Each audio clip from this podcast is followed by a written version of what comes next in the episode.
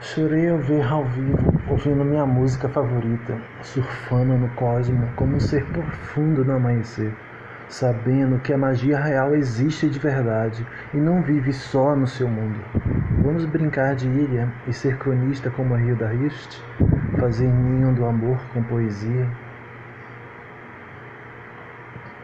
Livramento da maldade, me despedi devagar e fui me despindo dos rótulos e rejeitando todas as tardes preconceituosas. Não somos produtos, somos pessoas. Confuso, mas sabe o que quer, encantando e desencantando, sentindo prazer à noite e falando com a voz que a cativa. Se o amor não me serve na mesa, me levanto e saio, escrevendo versos no guardanapo, meu refúgio da solidão mostrando minhas cicatrizes e marcas apenas para quem sabe ler. Manhã, interior, luz do sol entrando pela janela.